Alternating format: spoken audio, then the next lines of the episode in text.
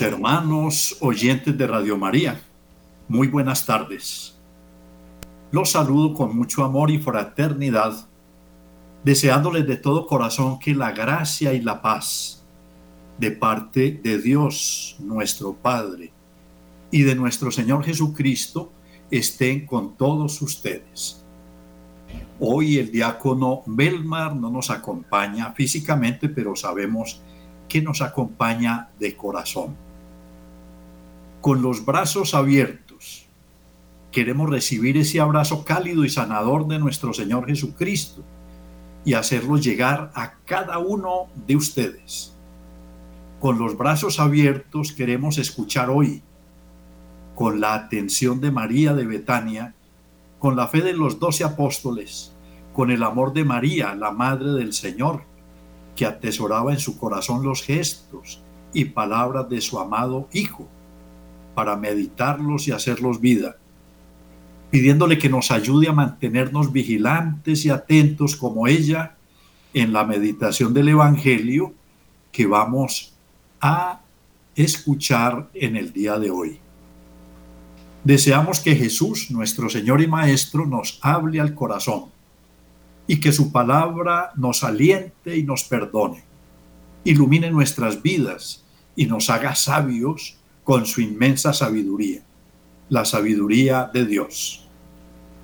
Agradezco y saludo muy especialmente al Padre Germán, director de esta fabulosa emisora, deseándole que nuestro Señor Jesucristo le regale muchos años al frente de esta obra magnífica de evangelización y que el Señor lo siga alimentando de sabiduría y disponibilidad para bien de todos nosotros, los oyentes de Radio María.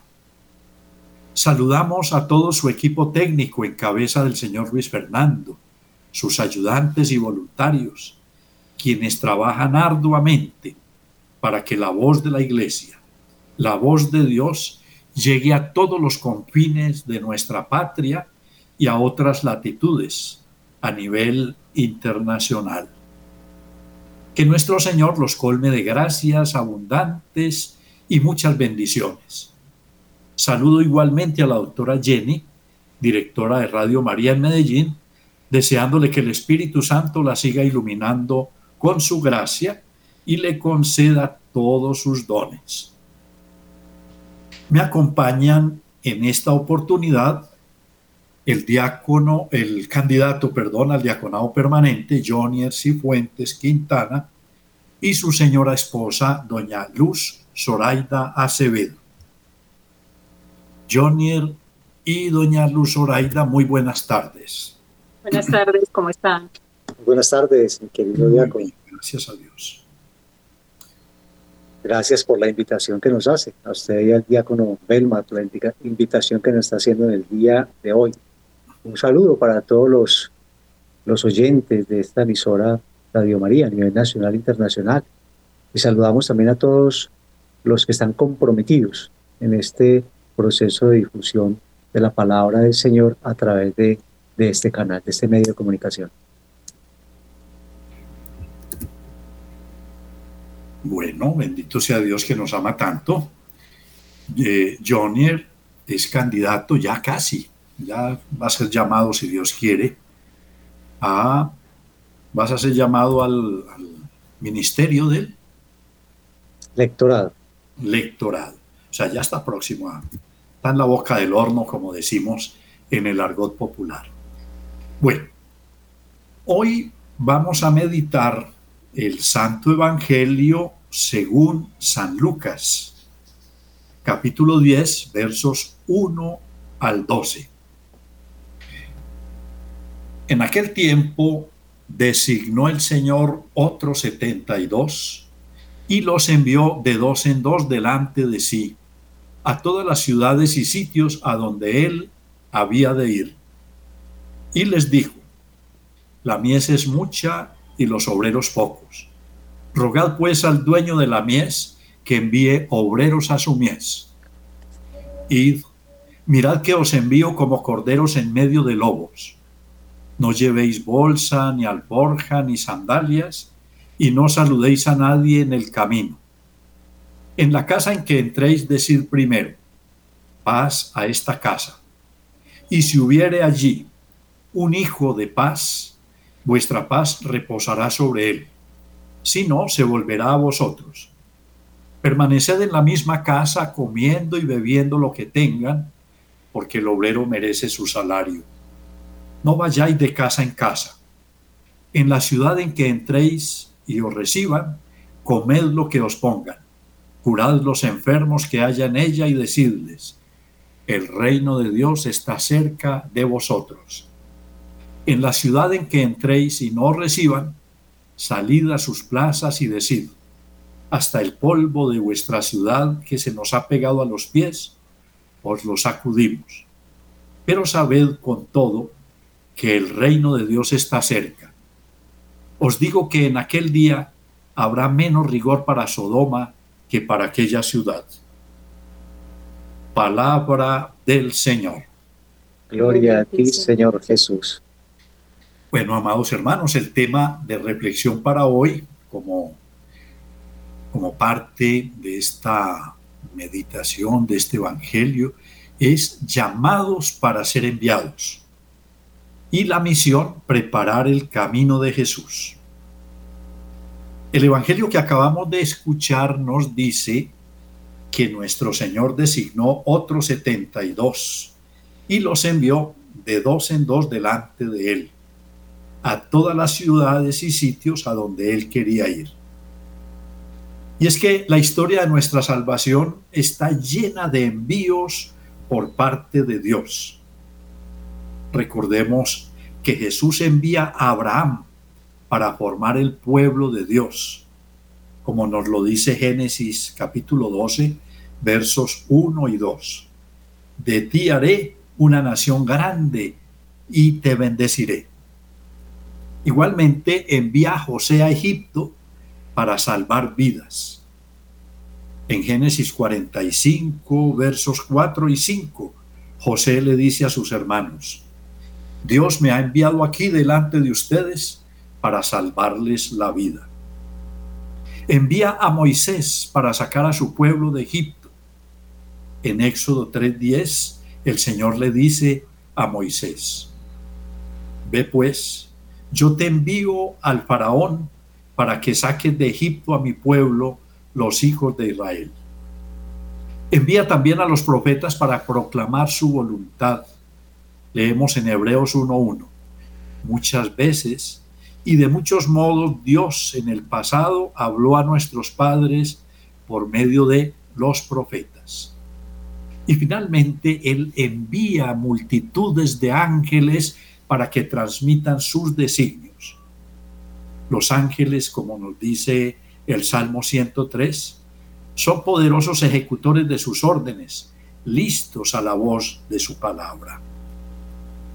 Cuando Jesús envía a los discípulos, recalca su deseo, el deseo que tiene Dios de que su mensaje llegue a todos los hombres, pero a través de otros hombres. Jesucristo envía a sus amigos, los otros 72, a los lugares donde Él debía de ir.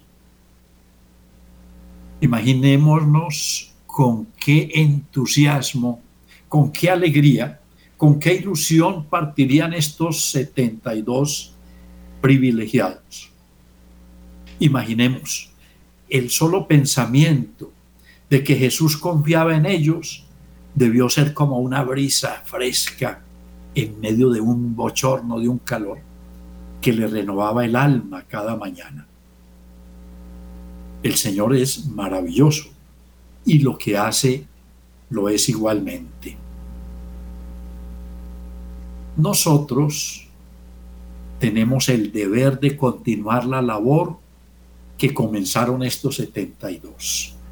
Otros 72 porque parece ser que antes de esos el Señor había enviado otros, tal vez otros 72. Nuestro Señor Jesús quiere entrar en muchos corazones y necesita de amigos. Y esos amigos somos cada uno de nosotros. Nosotros, ustedes amados oyentes, y nosotros, somos los otros 72 que el Señor nos envía para que le preparemos el camino. Y es importante que hagamos una pequeña reflexión, dado el espacio que tenemos, que no es muy amplio, quienes preparan el camino de Jesús. Y miremos a ver si en alguna de esas categorías estamos nosotros. Preparan el camino de Jesús las madres y los padres de familia, que a pesar de sus afanes, tantos afanes, sacan todos los días un ratico, unos minuticos para convivir con los hijos y enseñarles con sus palabras y con su ejemplo las virtudes y la forma de vivir de un cristiano. Recordemos que la familia es una iglesia doméstica donde papá y mamá son los obispos de esa pequeña comunidad, de esa iglesia. Y por lo tanto, papá y mamá preparan el camino de Jesús en sus hijos y en aquellos que conviven bajo su mismo techo. Además de lo que se denomina el metro cuadrado, aquellas personas que tienen contacto con ese papá, con esa mamá y con esa familia. Preparan el camino de Jesús aquellos quienes con sus vidas honradas generan una provocación a creer que sí se puede. Y esto es un hallazgo maravilloso. Vivir con la honestidad que nuestro Señor Jesucristo predicaba. A veces escucha uno algunos términos por ahí un poco, eh, ¿cómo se dice? Como salidos de tono. Estos muchachos de ahora, esta sociedad actual, no, hay gente buena, hay gente buena. Y hay gente en la que se puede esperar muchas cosas buenas. Y afortunadamente son muchos más los buenos que los malos. Qué bueno que nosotros procuráramos pertenecer a esta categoría. Preparan el camino de Jesús esos jóvenes que tienen el valor heroico y, de martirio o de testimonio. Recordemos que mártir viene del griego testigo. Estos muchachos que son capaces de vivir con pudor y respeto al cuerpo,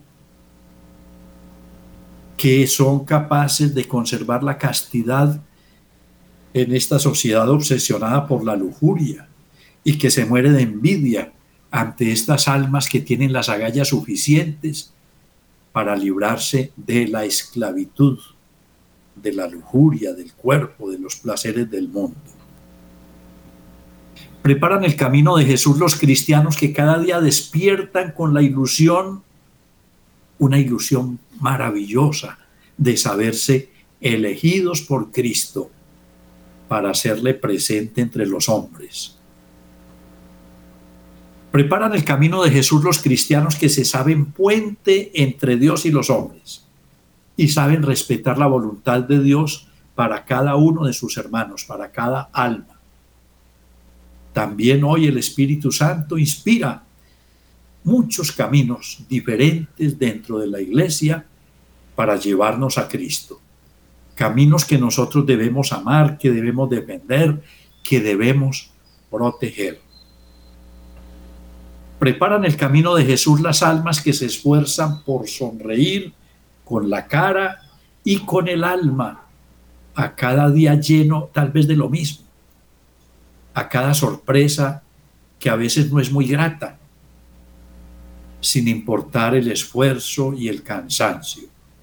Hay verdaderos héroes que enfrentan las dificultades de la vida con alegría, con sonrisa, con esperanza, porque se saben preparadores del camino de nuestro Señor Jesucristo. Y finalmente, preparan el camino de Jesús todos aquellos cristianos que no desisten en la oración y que suplican todos los días con amor, con fe, con insistencia al dueño de la mies que envíe obreros a su mies y se sienten partícipes de ese llamado y de ese envío y hacen todo lo posible, se esfuerzan para hacer la voluntad de Dios. Ponen en práctica aquello que nos dice la oración dominical. Hágase, Señor, tu voluntad en la tierra como en el cielo. Amados hermanos, el mes de octubre es el mes misionero y todos nosotros, hoy como estos 72, todos nosotros somos enviados. Debemos preguntarnos ante esta responsabilidad que nos da la iglesia, ante esa tarea que nos da nuestro Señor Jesucristo, ante ese envío que por el bautismo y los demás sacramentos nosotros nos hacemos partícipes con nombre propio, porque el Señor nos llama por nuestro nombre. O somos espectadores o protagonistas de este desafío, porque atender ese llamado es un desafío muy positivo para cada uno de nosotros. Otra pregunta que debemos hacernos hemos sido contagiados por el virus del no hacer nada. Lo llaman inmovilismo. Por el virus de la indiferencia frente a todo lo que está fuera de nuestro radio personal. Nosotros estamos pasando por el mundo sin percatarnos de qué está pasando en el mundo. Nos interroga el Papa Francisco estamos decididos a recorrer caminos nuevos que la novedad de Dios nos presenta o nos atrincheramos en estructuras caducas que han perdido la capacidad de respuesta. Otra pregunta. ¿Estamos dispuestos a participar en las misiones de nuestra parroquia? Casi todas las parroquias en este mes misionero tienen misiones, algunas son urbanas, algunas son rurales. ¿Y qué decir de la misión adyentes? Ir a aquellos lugares donde no se oye ni se ha oído hablar del nombre de Jesús. Estamos disponibles para ser catequistas o ministros del Señor en nuestra parroquia. La mies es abundante y los obreros pocos. Y a veces pensamos que cuando se dice esta frase, se habla solamente de sacerdotes y religiosos. Pero cada bautizado, cada confirmado, tiene una misión que cumplir. Y en la parroquia nos están esperando para que ejerzamos ese ministerio que el Señor nos ha asignado. Estamos prontos a participar en alguna pastoral de nuestra comunidad, de nuestra parroquia. Sabemos qué grupos pastorales hay en nuestra parroquia y cómo podemos participar de ellos. Recordemos continuamente estas palabras de nuestro Señor Jesucristo que escuchamos en el Evangelio de hoy. La mies es mucha y los obreros pocos. Rogad pues al dueño de la mies que envíe obreros a su mies. Definitivamente una de las maneras de participar en la misión es mediante la oración. Al Señor le gusta la oración. Y recordemos que la oración es un diálogo con nuestro Señor Jesucristo, donde le hablamos y Él nos habla o más bien Él nos habla porque Él nos habla primero, porque Él nos amó primero. Y nosotros le respondemos. Y debemos saber que el Espíritu Santo nos inspira o nos debe inspirar, como inspiró al profeta Samuel. Recordemos que Samuel le dijo, habla Señor, que tu siervo escucha. O como le dijo la Virgen María, hágase en mí según tu palabra. Qué bueno que conserváramos en el corazón estas dos frases. La de Samuel, habla Señor que tu siervo escucha. o la de la Santísima Virgen María. Hágase en mí según tu palabra. El Señor es maravilloso. La Santísima Virgen María nos inspire para vivir este mes misionero como Dios quiere. Bueno, tenemos la reflexión por parte de nuestro candidato Jonier. Adelante, Jonier. Y su señora esposa. Gracias. el tema de hoy que es el llamado y la misión. Eh, cuando, cuando levantamos nuestros ojos y vemos un mundo consumido por el egoísmo, un mundo que se destruye a sí mismo con guerras, injusticia y vicios, eh, cuando vemos que aún el mensaje del Evangelio no penetra en nuestros corazones, en las estructuras del mundo, podemos comprender que efectivamente la mies es mucha y los obreros son pocos. Hoy Jesús nos habla de la misión, la cual se basa en la oración. Eh, que la oración es la, es la unión con el amor de Dios.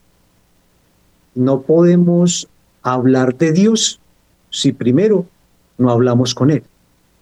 Es importante la oración cuando, cuando vamos a llevar la palabra del Señor.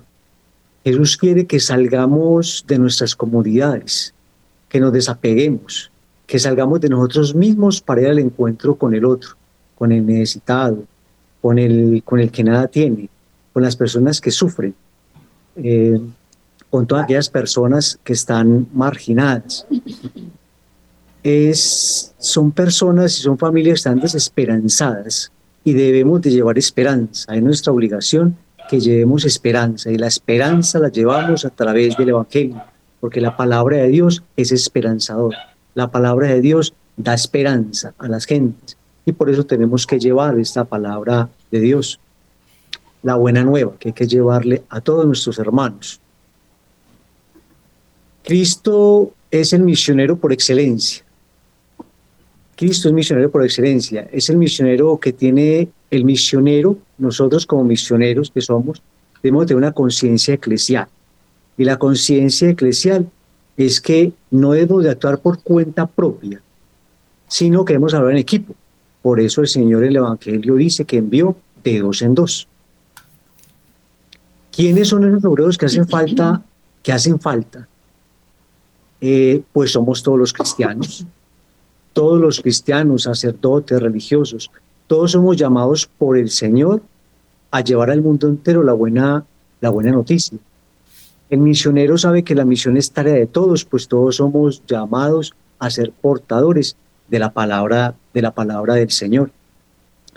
No pensemos solamente, quizás muchas veces pensamos solamente en las vocaciones religiosas y no pensamos que nosotros, cada uno de nosotros, como bautizados, nos hemos convertido en discípulos del Señor y somos hombres y mujeres que debemos estar comprometidos en testificar la fe. Si cada uno de los bautizados tomábamos en serio el papel que nos corresponde en la iglesia, multiplicaríamos las manos, las manos para trabajar en favor de los demás, para que se haga mucho más fácil la misión de la iglesia y el Evangelio podría llegar a, a los lugares a donde actualmente no, la gente no tiene el conocimiento de Él. Jesús eh, llama nos llama a cada uno, a cada uno de nosotros, seamos casados, seamos solteros o sean religiosos. Nos llama a participar activamente en la, en la evangelización. Mm, tenemos que tener celo por nuestra vocación tenemos que hacer que, este Evangelio y la palabra del Señor llegue a todos los hermanos, aquellos que están ávidos y están ansiosos por escuchar la palabra del Señor, la salvación. Eh, el camino que nos conduce hacia, hacia el reino de Dios, pues es Jesús. Por eso debemos de caminar de la mano con Él y llevar a nuestros hermanos, servirle a nuestros hermanos a través del Evangelio. Eh, Cristo Cristo como verdadero Señor, como el Señor de nuestras vidas, que está en nuestros corazones, el que nos ilumina y nos puede guiar por ese camino, por ese camino que todos debemos de recorrer. Ya que pedirle al Padre Celestial que nos envíe su Espíritu Santo para que siempre esté con nosotros acompañándonos en este proceso misionero que todos los bautizados estamos en la obligación de, de hacer. Y hay una pregunta que nos debemos hacer todos. ¿Qué podemos hacer? ¿Qué puedo hacer yo? ¿Puedo hacer algo? Y la respuesta es que nos tenemos que decidir. Tenemos que tomar la decisión, la decisión de servirle al Padre Celestial, de llevar su palabra, de llevar el Evangelio, de llevar una palabra esperanzadora a todos nuestros hermanos.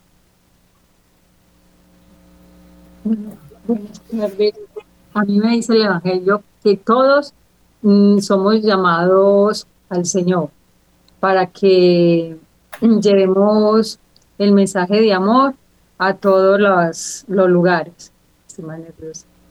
Jesús nos pide que oremos el padre, al Padre Celestial para que no haya más, para que haya más vocaciones sacerdotales, diaconales y religiosos. Eso es lo que me dice el Evangelio. Maravilloso. Hay algo que yo quisiera como complementar y es que el Señor los envió que no llevaran ni alforjas ni sandalia de repuesto, es decir, casi que con lo que llevaban puesto, porque para la evangelización no se necesita dinero.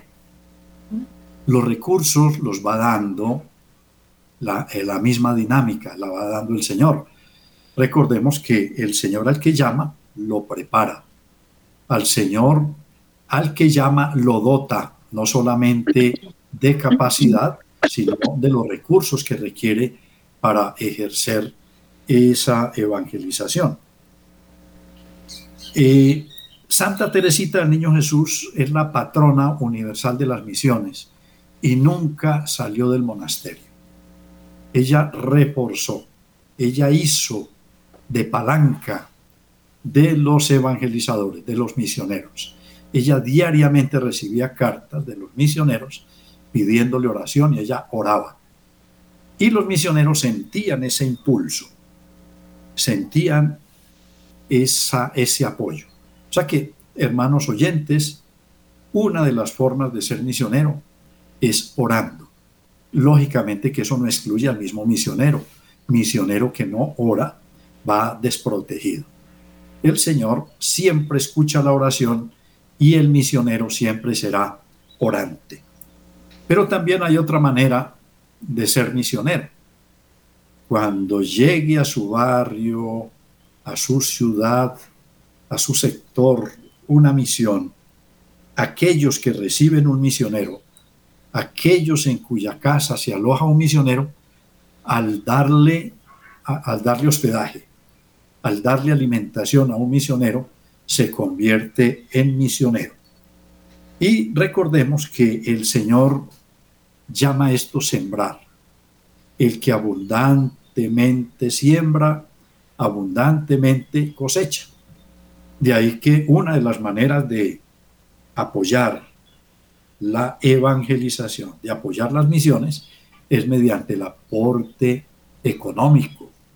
Muchas de nuestras parroquias en este momento requieren con qué sostener los misioneros que han enviado para poderles pagar sus pasajes, sus seguros y demás gastos que requiere un misionero. Y por último, me gustaría hacer hincapié, y es que todo misionero cuando llega a una casa, así no lo diga en voz alta, que debería decirlo, pero si no lo dice, viene implícito. Paz a esta casa. O sea que uno cuando llega a un barrio debería pelearse por recibir al misionero, porque con ese misionero llega la paz y llega la abundancia a ese hogar. Ahora dice el Señor que si no lo reciben, entonces se vaya a otra parte. Y si definitivamente es la ciudad la que no recibe, que se sacudan los pies. Ese es un gesto para, para que digan, ni siquiera el polvo de, de aquí me lo llevo. O sea, no me llevo nada porque yo no vine por nada. Vine fue a traer el amor de Dios. Bendito sea Dios. ¿Quieren agregar alguna otra cosita o ya es todo?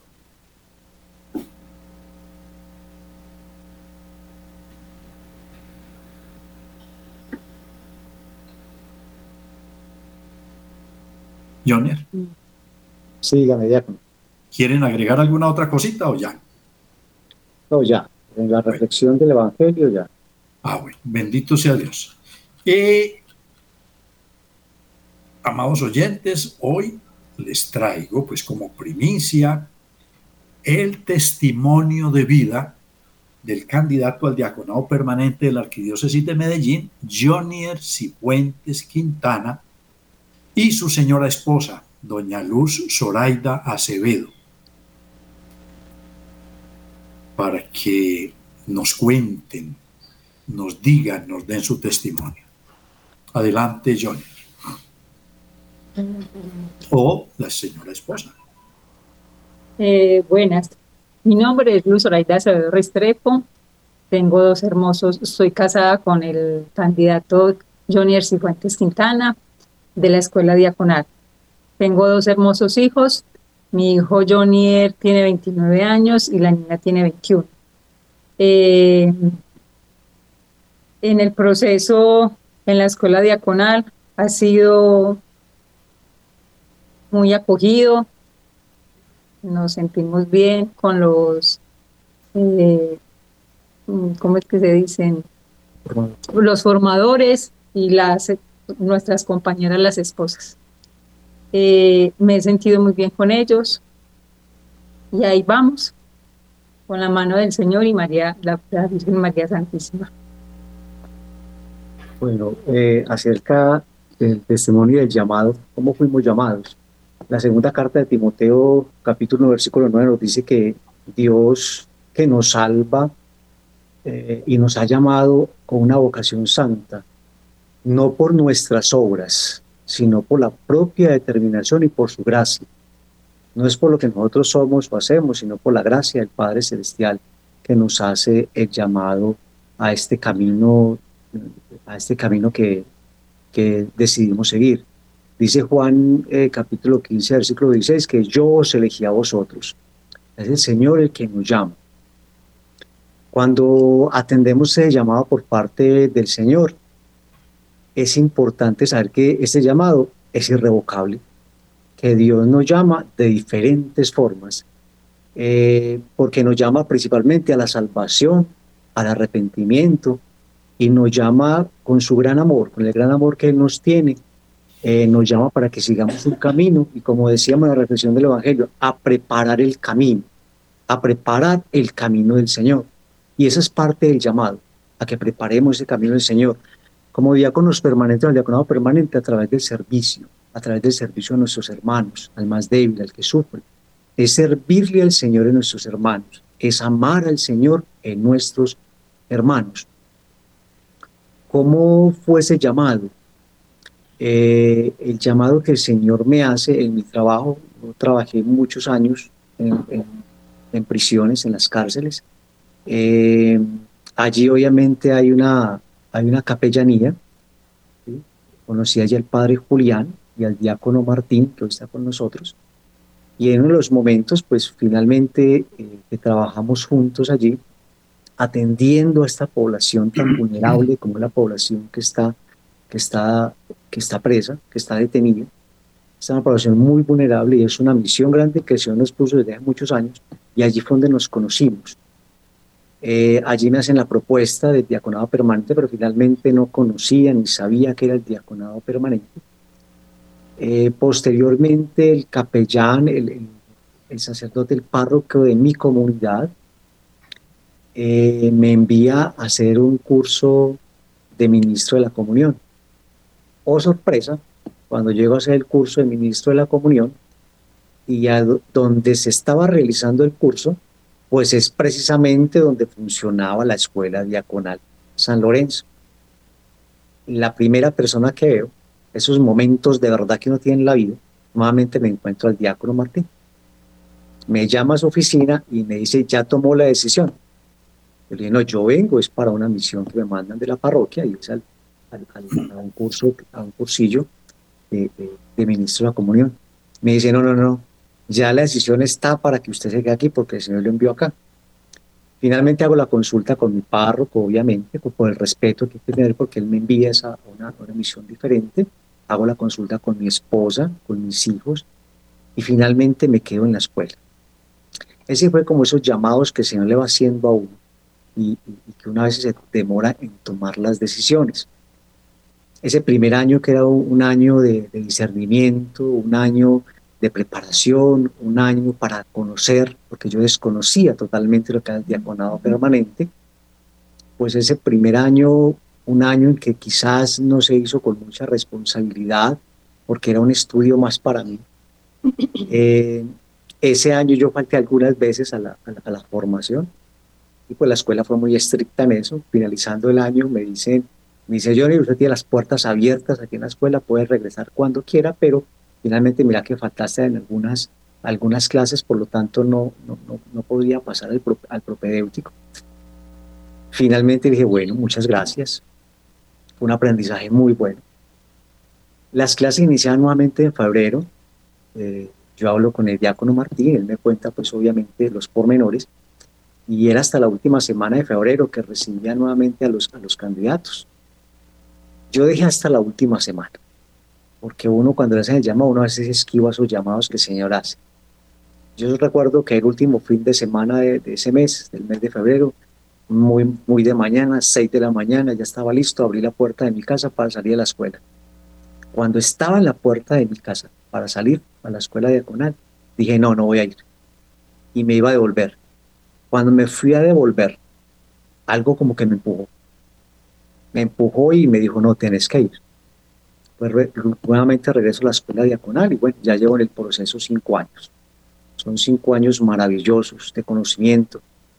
Eh, siento que he aprendido mucho, porque tenemos muy buenos formadores, Siempre lo he dicho y siempre lo diré, tenemos unos excelentes formadores en la escuela diaconal que nos hacen crecer cada día más en la fe y en el amor del Señor.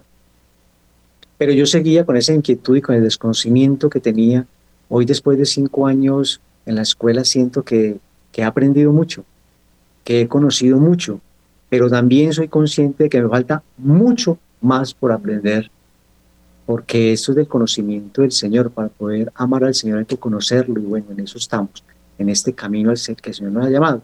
El temor que se tiene o que todos tenemos cuando hay un llamado que el Señor nos hace a cualquiera del, que el Señor está llamando, es de que no sabemos nada, pero hay que estar tranquilos, porque yo tuve ese miedo, ese sentimiento de que ahora qué voy a hacer. Pero cuando el Señor nos llama, el Señor nos capacita. El Señor siempre está ahí para guiarnos, para orientarnos con su paráclito, con el Espíritu Santo para que nos guíe y nunca nos desampare y siempre va a estar ahí. Si nos llama, Él se compromete a que nos va a capacitar, nos va a llevar de la mano y bueno, es el proceso que he tenido desde la escuela. Se descubre la presencia del Señor, eso nos ayuda a descubrir la presencia del Señor, la presencia de Dios Padre en nuestras vidas, en nuestra familia. Es maravilloso cómo, cómo se ha cómo ha mejorado nuestras relaciones en nuestra casa, en nuestro hogar, cómo ha crecido nuestra fe, cómo eh, somos más unidos, hay más unión familiar, hay más cohesión familiar, porque la mano del Señor todo se puede. Y también eh, eh, vemos a, Dios y la presencia del Señor en nuestro hermano. O sea, tenemos ya la capacidad de ver al Señor en la presencia, la, imagen del Señor en nuestro hermano. El rostro del hermano no solo mostrar en la imagen del Señor que nosotros imitemos al Señor, sino que podamos también ver a nuestro hermano, ver el rostro del Señor nuestro hermano, ver con los ojos de Jesús, ver a nuestro hermano como, lo, como vio Jesús cuando Jesús eh, eh, vio a, a, Mateo sentado en la mesa, en la mesa de los tributos, él lo vio con su mirada, pero lo vio como un hijo, lo vio como su hijo muy amado, no como lo veían los demás, como publicano como alguien que no hacía sino sacarle la platita a los bolsillos a sus mismos hermanos. No, él no lo vio de esa forma, él lo vio fue como un hijo muy amado. Y así tenemos que nosotros tener esa mirada, pedirle al Señor que nos permita ver con la mirada de su Hijo Jesús a nuestros hermanos, a nuestra familia, a nuestros seres queridos, a ese prójimo, a ese primer prójimo que tenemos, que es el próximo que tenemos, que es nuestra familia, nuestra esposa, nuestros hijos, nuestra familia hermosa y maravillosa, verlos con los ojos del Señor, eso es lo que le pedimos al Señor. La buena noticia que tenemos todos, o que hemos tenido, que hemos sido llamados y seguimos siendo llamados, porque el llamado sigue siendo permanente, ese nunca, nunca cambia. Eh, a pesar de nuestras imperfecciones, a pesar de nuestras imperfecciones, el Señor siempre nos está llamando y nos está madurando en la fe, que es lo fundamental. Eh, Dios nos llama a ser salvos y a que salvemos vidas.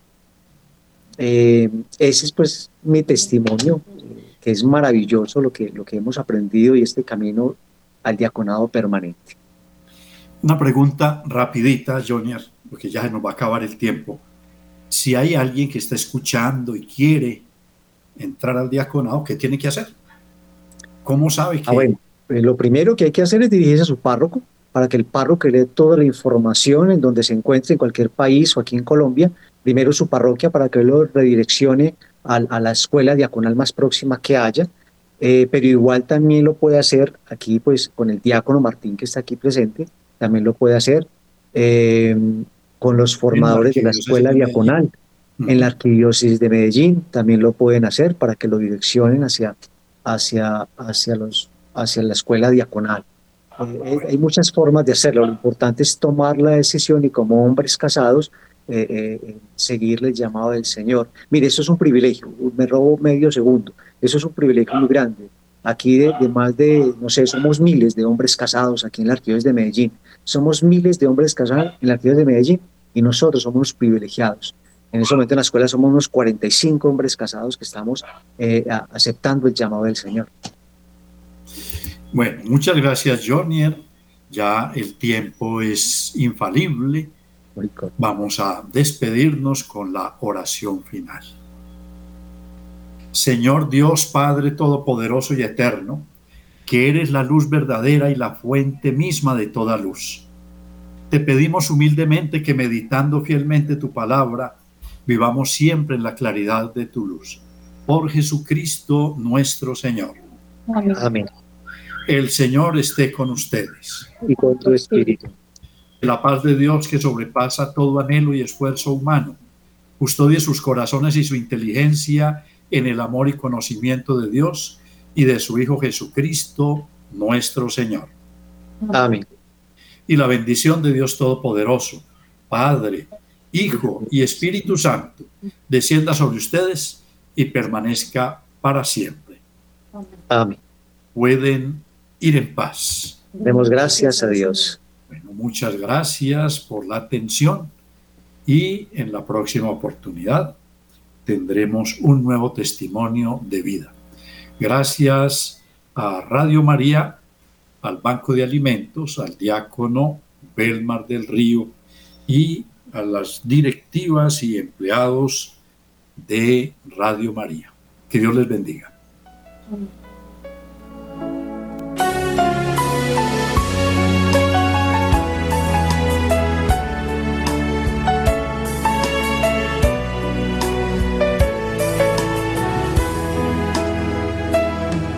Jesús muestra su gloria a Pedro, Santiago y Juan revela su misterio de hombre Dios. No todo acabará en el fracaso de la cruz. Por medio de la muerte se abrirá un reino